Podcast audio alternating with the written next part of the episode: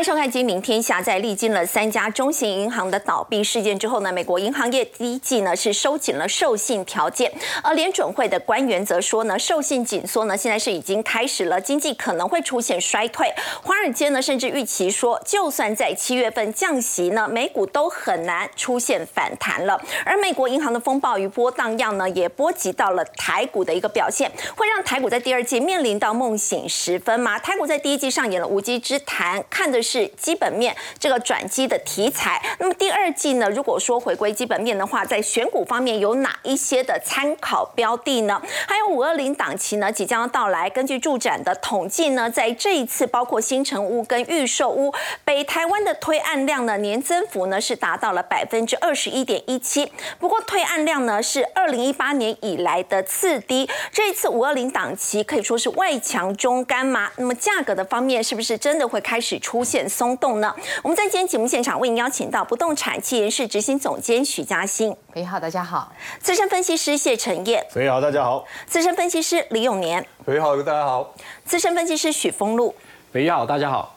好，我们先请教陈燕呢。美国现在的经济呢，面临的主要的风险，是不是真的还是来自于在银行业的一个压力？而且如果说银行业的问题没有解决的话，是不是美国股市真的很难出现反弹？呃，确实，我们现在担心银行业的一个压力啊，会持续的一个发酵之外啊，可能也会引发美国的一个衰退哦。联总会的这次的一个报告，我们必须特别看一下，因为他说银行业的压力是现在金融体系的最大的弱点。嗯，通膨一直在发生，这个我们知道。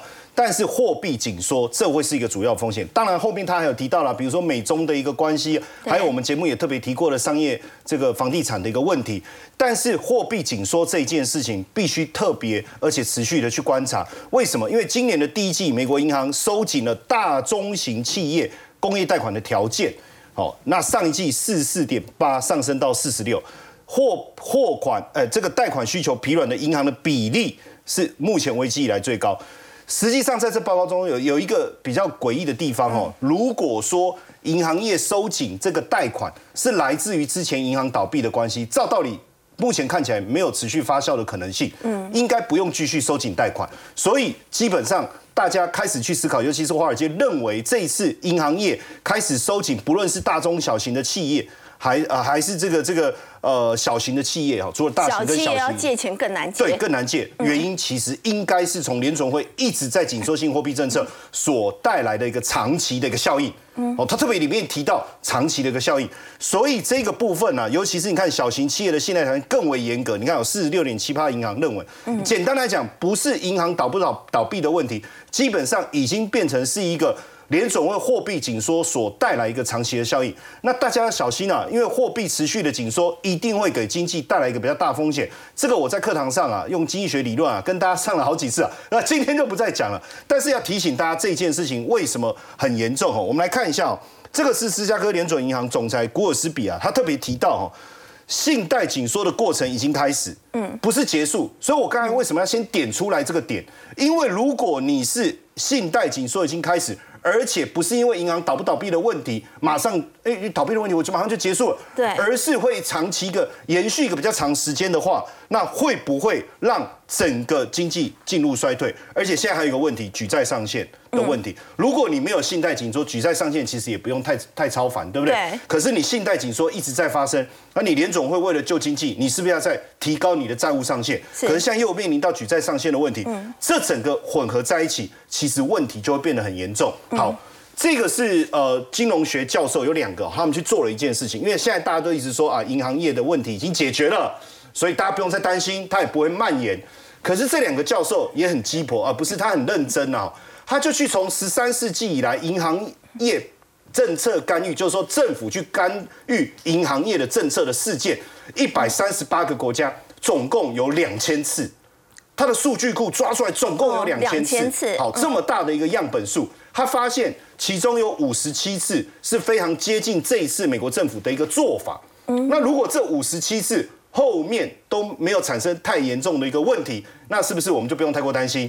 结果他发现其中有四十五次就是系统性的危机，意思就是说银行倒闭之后还可能影响好几个月甚至数年，所以他们其实认为说。大家在讲什么通膨啊这些，他们觉得更严重的问题是什么？就是联总会紧缩的政策所导致的这一次的银行危机，因为五十七次就有四十五次都是系统性的危机，系统性的危机，系统性的危机，就没有人能够幸免于难的。嗯，所以在这一次的在这样的一个情况下，他这个结论，我看到这个报告，其实我心里面，因为我们从做学术的人，我们样本数要足够，而他这一次所公布的这个资料来讲。其实他是要提醒大家，所以为什么这个古尔斯比也会提到经济衰退有可能发生？好，那我们再看投行的想法好了，因为呃学术界跟实务界往往会有很大的一个差异的看法。嗯。可是之前大家记不记得巴克莱就有提醒大家，联总会不会降息？好，高盛也说不会降息。那麻烦来了，就是你联联总会为了对抗通膨，你一直升息。好，这一次好不降了。这个升息完以后，大家认为说啊会停止升息，甚至可能会降息，那是不是就可以救整整件事情？可是问题来了，银行危机比大家认为的更严重。好，那如果又不降息的话，那后面的影响会不会很大？简单来讲，就是银行危机又存在，然后联总会如果又不会大幅降息，那后面的一个问题可能不是我们想的这么简单。好，这个是我在这里要特别提的。所以为什么？这个已经变成美国经济的首要风险。不过更惨的会不会是，就算降息都没用？如果它真的这么快降息，大家会认为说，哎，太好了，对不对？好，可是态度的大转弯，是不是代表经济的衰退？什么意思？我反而希望鲍尔他慢慢来，他就长时间的不要去动，维持这样利率不动就好，不要那么快就降息。没错，因为等等他真的降息的那一刻，代表通膨问题解决了。对，通膨问题解决。可是如果那么快，你急升息之后这么快的一个降息，代表后面还有一个更大的问题，银行危机啊，所带来的这些经济衰退啊，那很可怕。哦，那这件事情就变得降息，代表情况比大家预期的更惨。我们去思考另外一个，那当然不是在讲说，哎，那中国的这个解封以后经济的一个复苏，不是可以带来另外一个利多吗？好，没有错。但是问题是我们所现在我们现在看到的综合的一个数据来看。复苏的情况没有我们想象这么乐观，为什么？第一个雅诗兰黛哦，这是高阶的一个化妆品，然后那这个保养品牌，保养品牌是一，那基本上只有这个呃 VIP 客户才有办法能够消费得起。可是上一季财报营收掉了百分之十二，哎，嗯，好，每股获利跌了多少？百分之七十五，哎，那为什么？因为他说，因为亚洲旅游复苏太慢了，那所以我们的销售状况也不如预期呀，对，也不如预期啊，连星巴克，星巴克这个应该算是。咖啡当中的 LV 嘛，对不对？好，对。那去年第四季中国的强劲复苏，哎，可是为什么突然之间这个成长又放缓？代表它只是一个什么短线的一个反弹现象啊？连星巴克都这么讲。好，然后呢，你看高通说。解封以后，大家预期快速的反弹，带动整个经济。可是你看到雅诗兰黛，看到星巴克，实际上高通的一个结论说，没有看到大家所预期快速复苏的那个迹象。所以如果要讲中国复苏为时尚涨，那如果是这样的话，你怎么去带动全球经济能够去抵抗欧美的一个衰退？好，这是一个问题。另外一个这个。呃，最近我们在看这个中国四月份的出口，上次我们节目里面在讲三月，哇，这么多十四，对不对？大家还蛮兴奋。现在放放缓了到八点五，所以这个出口的状况，好像让我们看到经济的一个成长的一个压力还是相当大。我们观察最近一个广交会哦，广交会是每年它叫春呃春季的广交会，是大家观察整个出口状况，去预估未来的一个情。这个环境是中国最大的一个外贸没错。那过去呢，我们讲疫情之前哦，它的成交金额是三百亿美元。嗯，这一次多少？两百五十一亿。虽然说这一次参参加的厂商数跟参展的人数，去参观的人数都创新高，可是我们发现大家只是出来逛街，哦，没有真正的下订单。而且这一次哦，我他这个很多客户就说，他们没有人下单，都只是来看一看。就是来看来逛街，查价而已顺便看有没有冰淇淋可以吃啊。不过这次广交会没有冰淇淋哦，而且这次的买家来自于哪里？俄罗斯啊，嗯，东南亚跟墨西哥，当然来自于这个区域，他下单的能力跟砍价的能力，下单的能力比较差，砍价的能力比较强。也就是说，不像于过去欧美客户，他下单能力很强。而且它基本上不砍价，所以你就会发现从这个广交会。金额只有在疫情前的八十四趴而已，总共只有多少？两百五十一亿哈。对所以你会发现，而且很多人过去一在现场，他就下定金了，对然后一结束，马上这个金额就补齐。可这一次他们说，连询完价，连下定金都不下，嗯，而且以前都是最后一天他们才会有折扣，他们现在几乎展览一开始就开始折扣了。他们说几乎这一次搞成很像一个大型的这个地摊的一个展览哦。那当然讲到地摊哦。我们就先看到目前来讲，就是失业率的问题，因为十六到二十四岁三月份哦，失业率还是接近百分之二十，十九点六。五个年轻人就一对个失，那业，很多人想说，我延后毕业，延后毕业，就延后到最后，你还是得毕业啊。对所以去年是一千零七十六万，这个是毕业是毕业生们。今年因为你之前延后的，还是得毕业，嗯一千一百五十八万一直在增加，可是失业的状况并没有找不改善。到工作怎么办好？没办法，那现在怎么办？他们现在这个就说可以开放摆地摊跟夜市，哦大家会觉得说这有什么了不起？在台湾我们也常常摆地摊呐，可是实际上在大陆是不允许的，完全不允许。不管你是天桥下来的地方，还是巷子里面，还是这个车潮车流量比较少量，都不能摆，任何一个地方不行摆。可是他现在开放了，哦他现在说只要你不影响交通。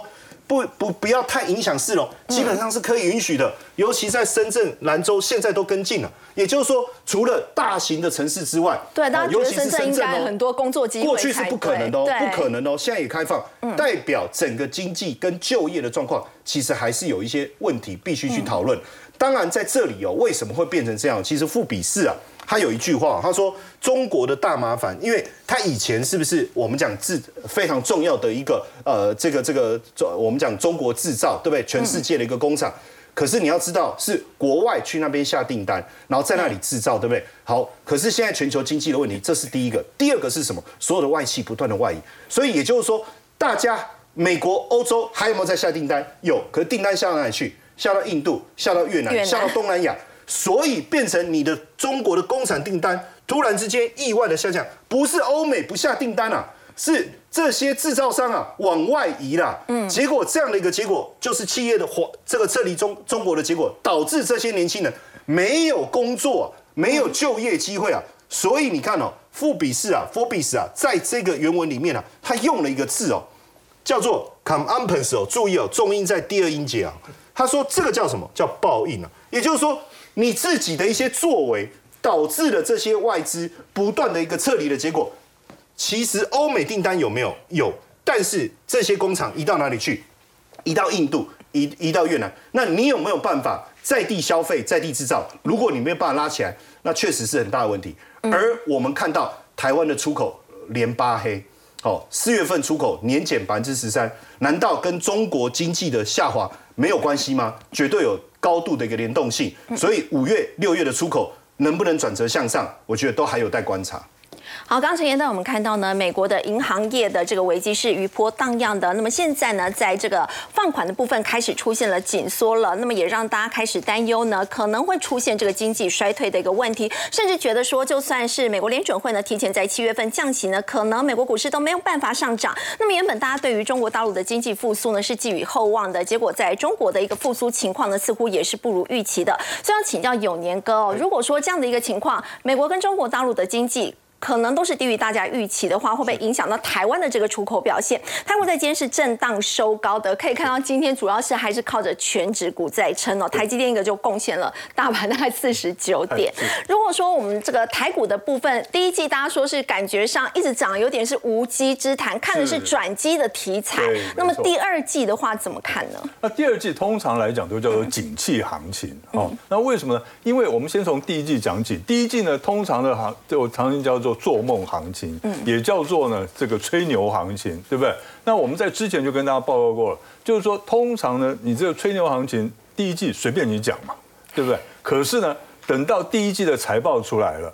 那三月份、四月份的营收出来的时候，那个时候呢，就丑媳妇要见公婆了。对不管是漂亮媳妇还是丑媳妇，通通都要见公婆。那那个时候呢，就优胜劣败就分出来了。所以今天早上哈，这个在五分钟之内，这台子棋呢砍出了两万多口。对，这真的很惊人。哎，五万这五分钟之内砍两万多口，五分钟大砍两万多口哎对吓死了。到底发生什么事情？大家都在争争相询问，到底发生什么事情？那我是认为说，只有一个问题，就是呢，因为呢，这一些的无稽之谈的股票，或是炒作题材的股票呢，他们已经涨了很大一波了。那么，不管你是这个刚加入的这个投资人，还是呢这个呃先前就加入的主力啊，或者是大户，都已经获利很多了。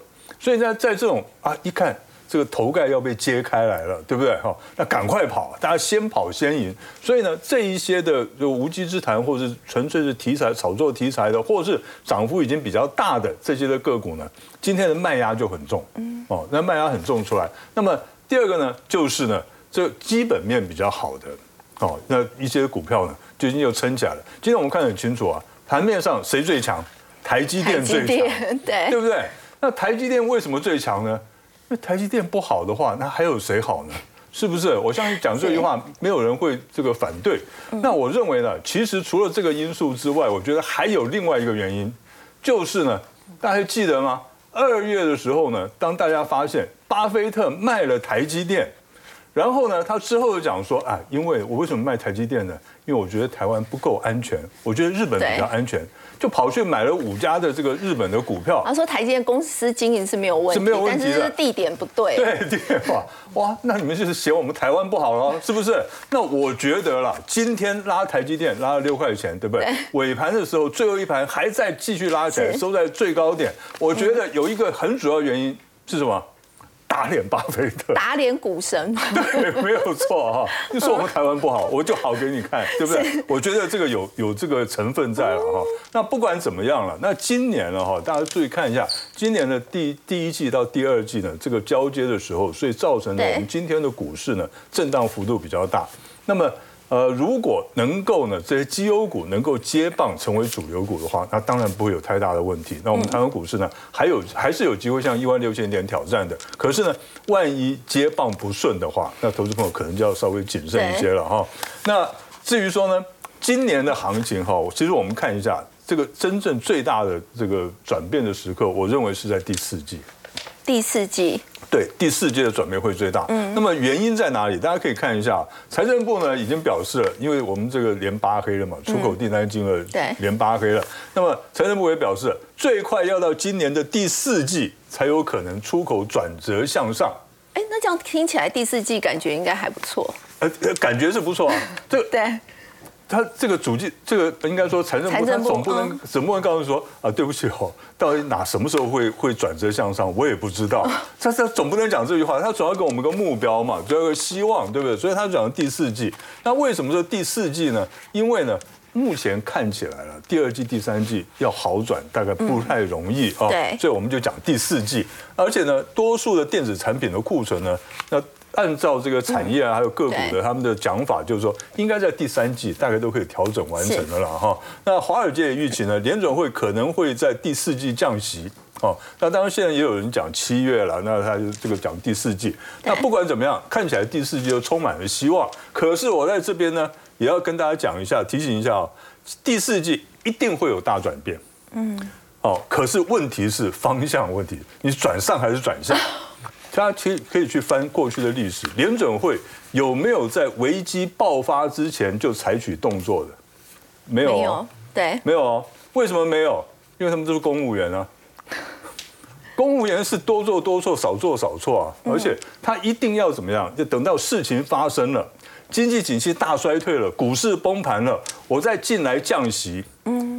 那把这个股市救起来了，我是英雄。他不可能是我先预知可能会衰退，我就先降息，是不可能出现。因为我先降息了，结果呢，这个经济景气没有衰退，是他其实是他的功劳。可是呢，大家不会认为是他的功劳啊，嗯，对不对？所以你先做动作，你不会是英雄。这个股市呢开始崩盘了，你再做动作，这个时候你是英雄。嗯，所以我认为了。联准会如果开始降息的话，表示呢股市已经跌了两个月了。嗯，那么按照这个货币地政策递延效果的话，它开始呢降息了以后，三个月大概股市才会止跌。所以简单的讲，如果有一天呢你看到联准会开始降息了，那么你再估计一下，大概呢会有五个月的这个跌势。哦，五个月啊，长达将近半年的时间。大家可以去看一下二零二零零八年的那个美国联准会开始降息到正式止跌是什么时候？嗯那如果是这样子一个情况之下，我们看到从现在刚刚永年哥有提到嘛，第二季开始我在选股的时候，我就开始要回归基本面，所以首先要来看的就是营收的表现。没有错哈，我们就看一下营收哈。那为什么我不不把这个第一季的财报也摆进来呢？哈，应该是要两个都一起，第一季财报跟四月份营收。因为呢，到目前为止公布第一季财报的没有几家，这个样本数太少。这 是 大家大家想一下哦，这个我们都知道，要率先公布财报的、公布营收的，一定都是绩优生，对不对？一定要成绩好就赶快把成绩单拿出来，对呀、对不对哈？这个成绩不太好的话就放放久一点拖，对不对？还不小心搞个遗失啊之类的哈。那么所以呢，这个我就讲说，这有一点点的问题了哈。这个整个的这个基本面有一点问题。好，那不管怎么样了，我们可以看一下哈。我们用两个条件来选股，第一个呢是。过去十个交易日呢，法人有买超的股票，不管是外资还是投信哦，它只有买超的。那至于说还有另外一个，就四月份的营收，它年成长的。哦，是年成长的。那么有哪些股票呢？我们现在衰减出了大概十二档。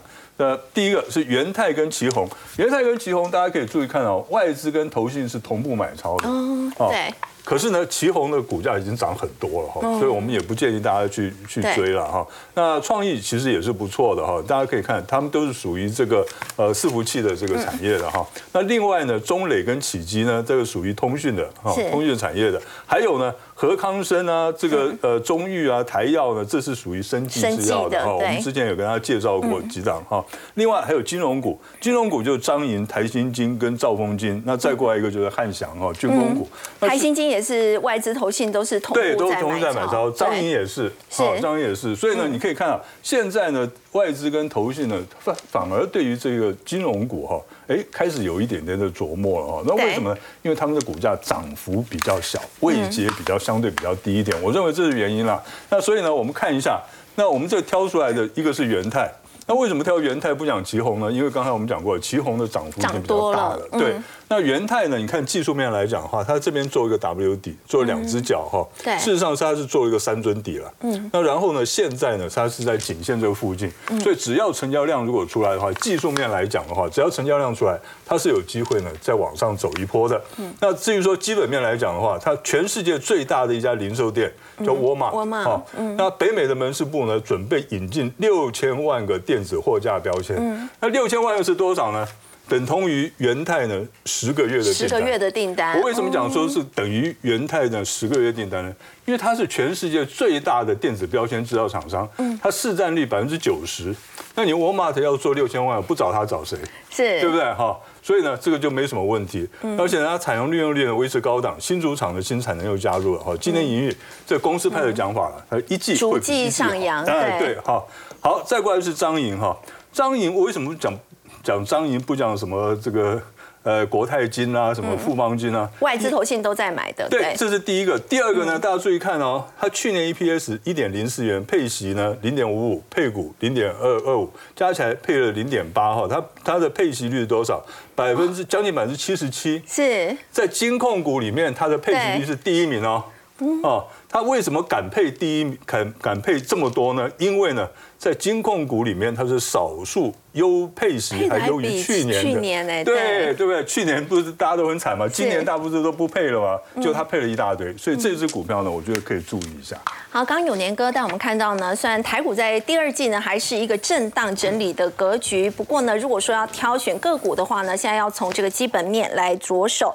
如果说整体来看的话呢，那么在电子业的部分，现在还是面临在去化库存的一个情况，终端市场整个消费动能目前也是有待观察的，其实都有压抑到一些大型股的表现。如果说在这一波这个台股的上扬，我们说到股价人气的话，其实是比较是小胜于大。这样的情况要请教封路。部面部分有盘面上的这个强势股的话，在最近可以看到，虽然是有富爸爸在当靠山，可是其实自己的表现也是很争气。嗯，没有错。其实如果大家看到这这些个股的话，你可以发现背后都有大集团、大公司，而且这些公司今年啊，有的还没有涨，但有的其实表现也不错哦。对你来看，像宏基，其实在今年表现也很好。华汉表现很好，红海今天带领的大盘往上走。那我会认为说，因为现在大盘整个格局是在经过了第一季的无稽之谈之后，大家现在都要看整体的营收。那在经过了台积电的法说会完，也提到了库存去化延后，但是有人是先完成。尤其是我看到今天的电子五哥，几乎档档都是红，而且有人分明都在创新高。但与此同时的时候，更强的是谁？小金鸡啊！大家看一下，像宏基最近啊，股价其实有创高，之后有拉回休息。对。但今天也是涨哦，但它旗下的建机。昨天攻到涨停板，今天继续再创新高。还记得我们上次有在提充电桩，这是长线趋势。哦，那建机可能是在目前为止公布营收，二月、三月、四月都陆陆续续在创新高的。那公布了营收就继续往上走。然后嘉士达集团旗下这一档股票就很特别，嗯，麦达特它本来是一个代理商，大家想说代理商毛利都不高，但因为它切入到了有亚马逊、有微软。还有 Google 他们的云平台，结果这一段大家都在讲 AI 智慧医疗，哇，股价这一段涨超多的哦，涨得很快，好，一下子就涨了超过五成。那我们再来看像华汉，是它入股的金宇，那金宇其实去年还是呈现一个亏损的状态，现在营收还没出来，可是啊。当资金要往这边去移动的时候，它陆陆续就把股价往上走。昨天也攻到了涨停，今天再创新高。好，那我想各个集团的股票都在这边陆陆续续往上走，那代表的是资金投资的意味还是非常非常的强烈。首先我们来看，像宏基旗下的建机，这我们介绍很多遍了。对，充电桩，嗯，美国在做基础建设，美国五点三万公里要建五十万座充电站。现在只有十二点五万座，未来成长空间很大，非常非常大，而且这是全球在做。那你看它股价，从我们当时候再跟大家在这边再提一次，说拉回来接近基线可以做布局，哇，来到这边又在创新高。但今天有一个大的一个问题是在于，哇，又爆量了。我们每次都会跟大家提醒，像这个，嗯，我们之前在提啊，这里爆了量，哎，它一定要休息整理，所以这个短线要进行休息。那你来看宏基那这一段。其实今年来讲，我们在认为的是库存消耗最快，目前确实唯一能够看到的，不是在手机，就是在 NB。然后他们的股价是一路往上冲高，拉回来在这边做整理。可是啊，你看这一段，它是从五十块到八十块，哇，这个距离就差别就很大了。再看最近很强的第三方支付，最近地方第三方支付有很多股票一个一个往上走，那这其中里面龙头的地位应该就是绿界了。啊，那绿界其实在刚挂牌完最高点还超过一千五百块哦，好，那现在股价拉回到四百多块之后，近期在啊月线整理完之后，啊季线整理完之后开始往上走，这一段从四百多块直接飙到六百多块，嗯，短短几个交易日走了这一大段，它的母公司是 Oh My God，嗯，游戏。哦，其实好像也有一点点，游戏马上要又要到暑假了嘛，好像也有一点点联想。但其实关键是在于说它的第三方支付。可是你看它其实它涨的其实也不多啊。嗯。啊，真的在上来的时候，最近最站在涨，占了金额在涨，涨的幅度跟它就没办法比。对。长线的个股应该要去看它长线趋势。嗯。那大的母公司，那旗下的小公司都会分出去，股本小，营收。往这边灌，它股价就容易爆发。嗯，再来就是我们刚刚有提到的友达，对，有啦其实今年一直在讲说面板价格稳了，稳了，稳了。今天有没有稳？哦，今天股价也稳了。啊，要往基线去做靠拢。对，那它旗下的麦达特，大家可以看到。这是其实公布了营收之后，大家去推。治安的题材，今天治安展就登场了。没有错，治安展其实最近大家一直在看的股票，包括像瑞阳，包括像宏基资讯、安基资讯，它好像这些股票都大涨了。那其实在这里面，我会认为说，像它今天也是出现了一个爆巨量的情况，爆巨量就是等拉回缩量整理的时候再去做布局，长线还是 OK。那我们再赶快来看下一章哦，下一章其实又又来了，金宇是化汉。对，母公司是华华今年其实稳稳的啦，没有什么大涨，但是它又是什么？又要切入到电动车的交换站，一样充电桩。哎，不过它比较不同的是，它这里的爆了量之后，它是出现红 K，所以它逻辑上会在这一个缺口进行整理。哦，好，整理完之后再往上攻，因为它不看营收，营收还没出来。那最后再看一下再生医疗、训练。好，去年一样嘛，红海集团今天也是相对强。去年这一波一路的走到这里，它在这里没有爆量，但因为它是属于生机类股，它们的波动会非常非常大，所以操作的逻辑上，我会认为以这个大量区的支撑区来去做布局。那简单来讲，最后哇，三地开发，银建股人家也有养金鸡母，养了谁？北基加油站啊，今年其实也涨了二十几个 percent 哦，涨幅也不错。那这近期我认为说各的各有各的题材，但是如果在操作上来讲的话，大型的全职股最近会进行稳盘的动作，但如果它有转投这些小公司，营收、财报、季报都亮眼的话，我觉得都可以持续去做观察。好，刚刚方路带我们看到这些集团的小金鸡当中，也包括了是有银建股。我们说到这个银建股，我要特别来关注的是在这个房地产的一个表现。说到这个电子业，大家都知道这个杂音很多，电子业景气不好，是不是也会影响到？台湾科学园区附近的房价呢，要请教嘉兴了。我们看到呢，在这个南科跟竹科哦，其实大家都觉得南科跟竹科附近的房价应该会涨。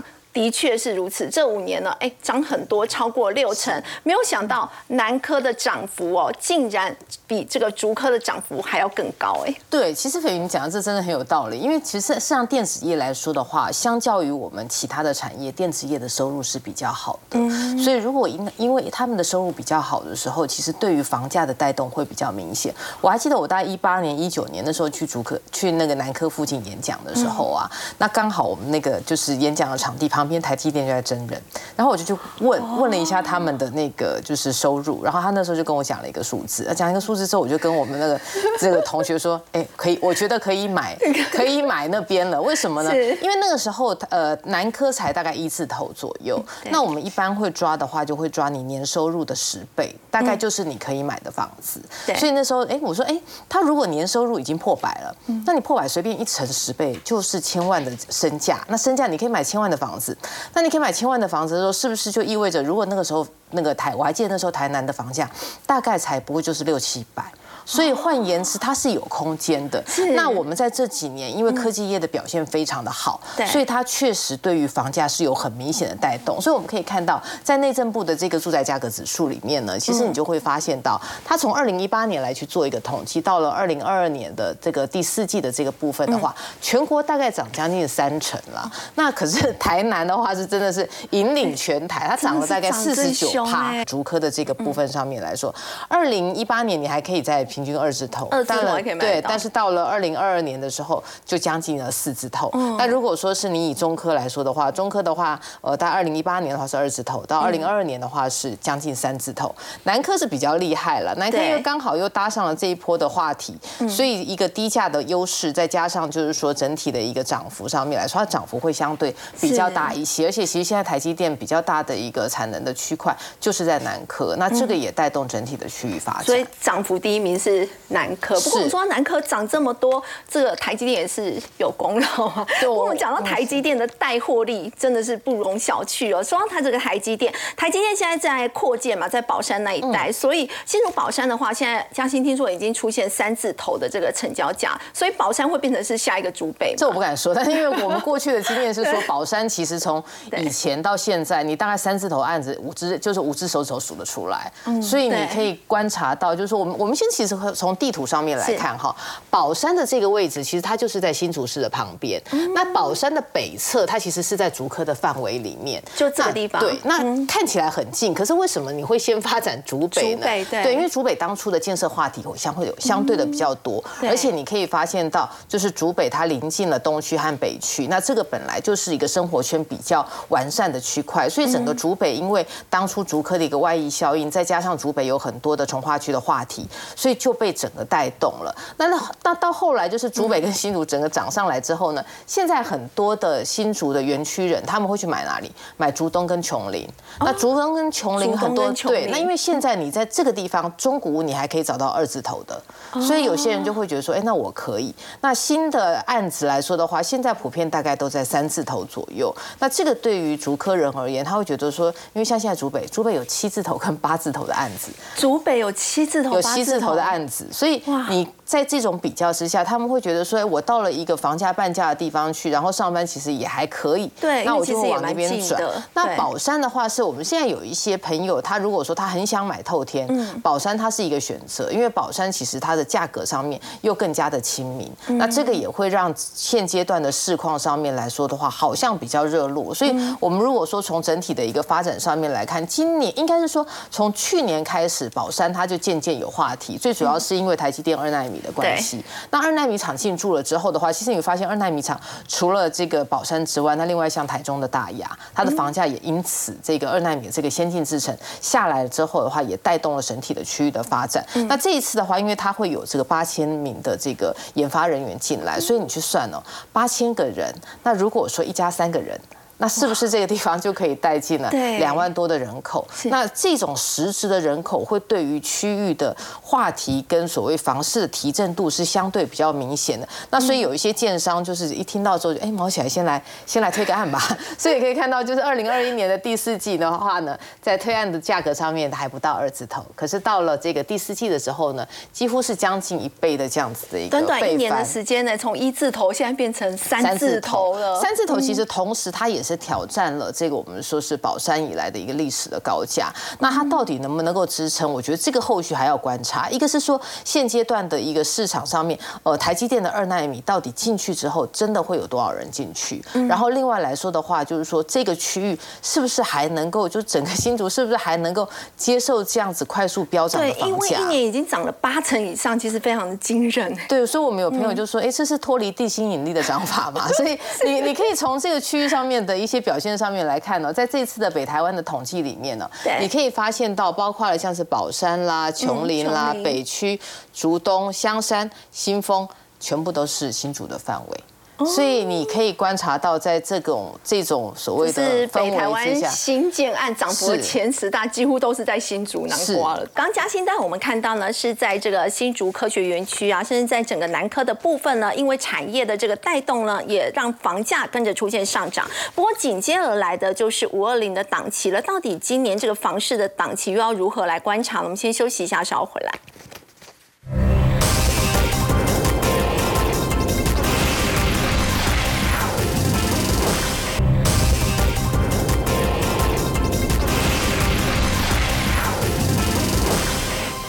好，马上二零档期就要到了，要请教嘉欣。在这一次，我们看到这个驻展的一个统计啊，就是如果说这几年北台湾五二零的档期的这个推案量的话，感觉在这一次呢是有增加的，年增率呢大概是有两成。但是为什么如果说我拉长时间来看的话，其实它推案量的金额是有减少的。是我们其实可以观察到，在这一波的市况上面来说的话，我们在讲五二零之前，先讲一下今年三二九。今年三二九的档期在北台湾的推案量的话，高达四千多亿。那会有这种状？况是有一些天价的案子，比如说像逃出影院，那亦或者是说像呃那个 Diamond Tower 的这两个大案子的一个易注，那再加上有一些区域有一些豪宅的个案，在三二九的时候去做推动，那这个也会让三二九档期相对是比较膨胀。可是回到了五二零档期，大家发现好像苗头不大对，所以苗头不大对的状况下的话，大家在推案上面就会比较保守一些。我们可以看到哈，二零二一年跟二零二二年之间，事实上二零二二年大家可能还有一个印象。就是二二零二二年央行第一次在第一季升息了，对，所以其实央行第一次升息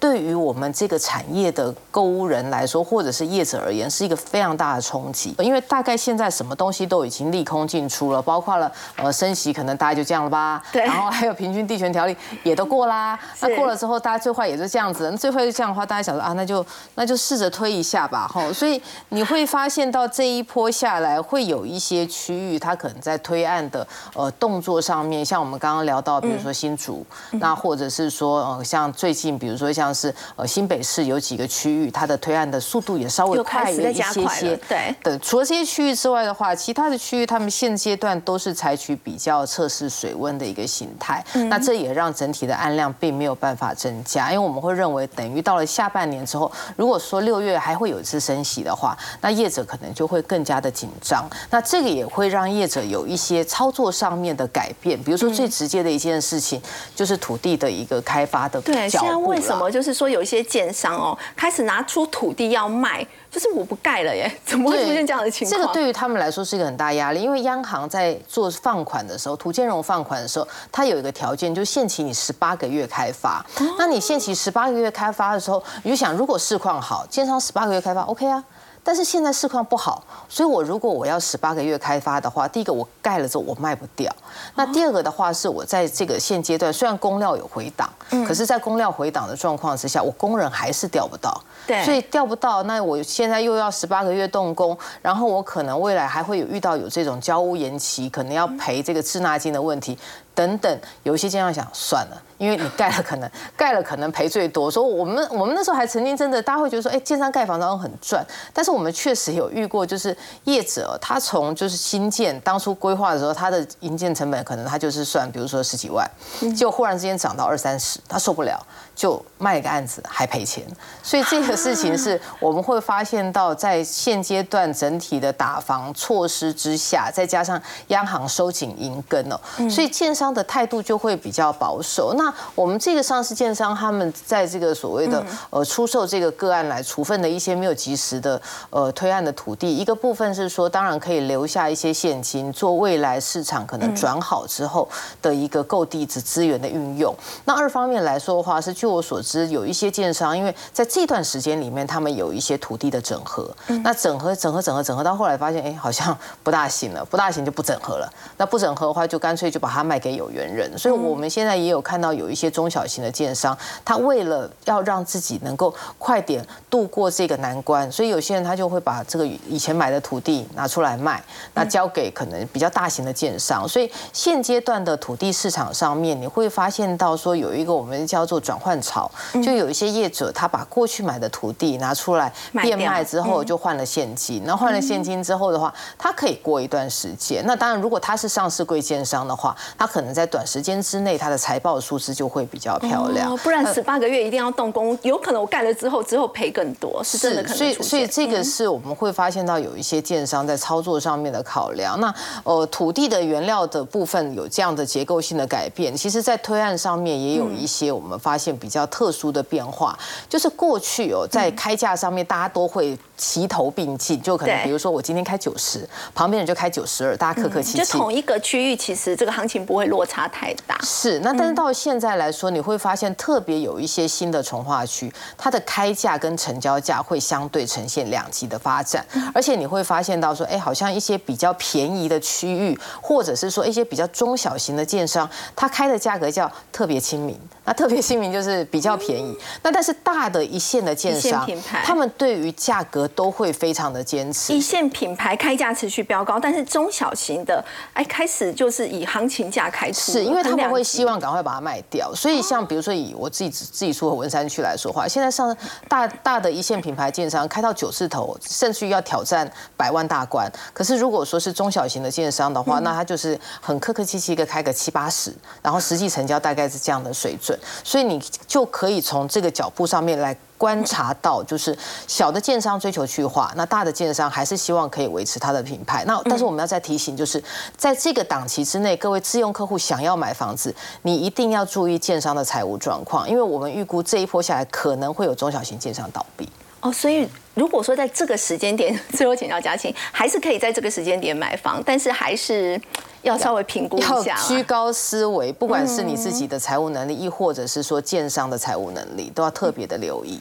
好，我们谢谢嘉欣，我们先休息一下，稍后回来关注的是在面板的部分。我们说到面板呢，今天既然是变成了台股盘面上的这个资金避风港，是不是真的最坏的状况已经过去了呢？我们先休息一下，稍后回来。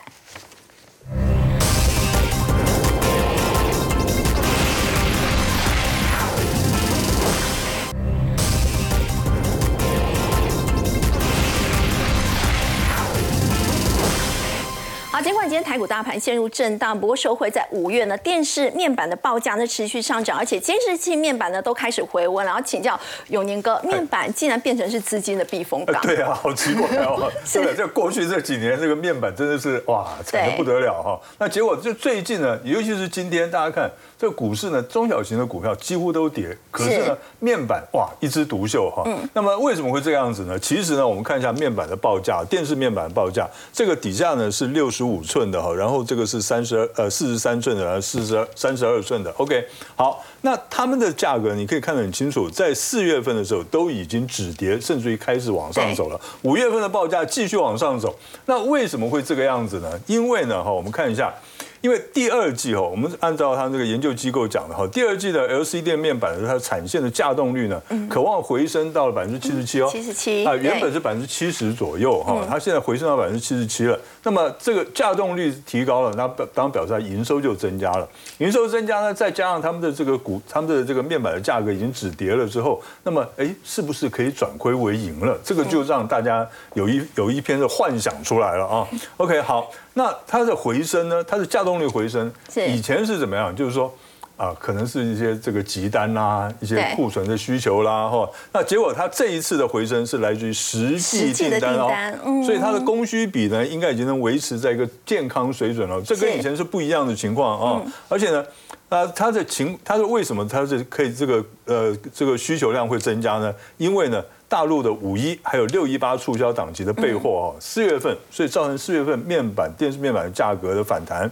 然后呢，我们可以注意看哦，第二季架动率成长最大的是谁？是十点五代跟十一代线这个是最大的这个尺寸的面板。所以呢，尺寸越大的面板，它的获利、它的毛利率是越高啊，嗯对它是越有帮助的。所以呢，它从这个在第二季，它的架动率从百分之七十左右会来到百分之八十三点二，嗯哎，这个表示怎么样？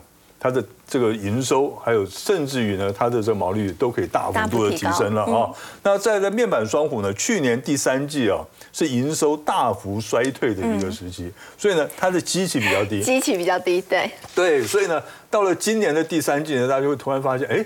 怎么变成成长了？对说不定有机会哦，对说不定有机会变成营收变成年增哦，说不定有机会的哦。那就算没有办法反转的，衰退幅度也应该会大幅度的收敛。所以呢，我们认为呢，这个友达呢，像是这个面板双虎了，友达跟这个群创呢，有可能变成短期的一个避风港，资金的避风港哈。尤其是你看一下哈，像是友达它的周 K 线来讲的话，它到目前为止，它一直在这，这是两年线，那这底下呢是年线跟这个半年线，它一直在这个区间里面做个震荡。是那这一次呢，它是跌到了这个下缘。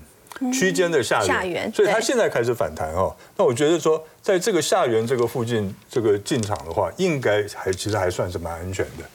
好，我们先休息一下，稍后来看。其实从去年初到现在呢，其实各国的央行都在买黄金。那么台湾的央行其实从二零二一年到现在都没有再买过，究竟怎么回事？我们先休息一下，稍后来了解。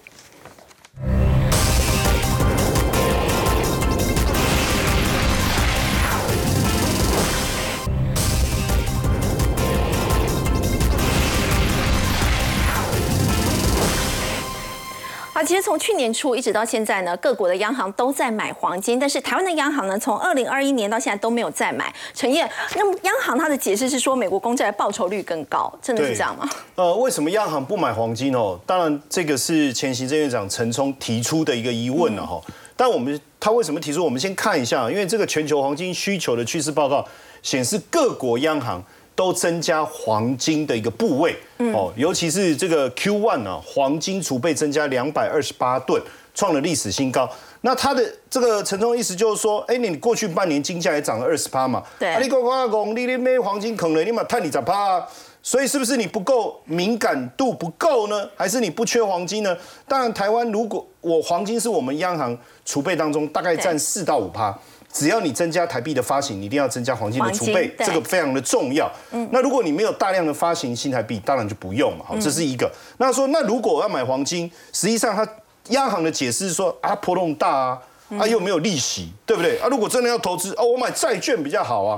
其实我是站在央行这一边呐、为什么？我们看一下这个图哦，债券真的比较好吗？真的，你看这个红色，这个是呃十年期公债的一个价，这个走势哈、ETF 的走势，蓝色就黄金。实际上很明显，黄金我们从过去几年的走势来看，它其实基期早就已经垫高了。嗯，那基期垫高以后，你又没有利息的情况下，你要冲的就是后面的的波这个幅度，对不对？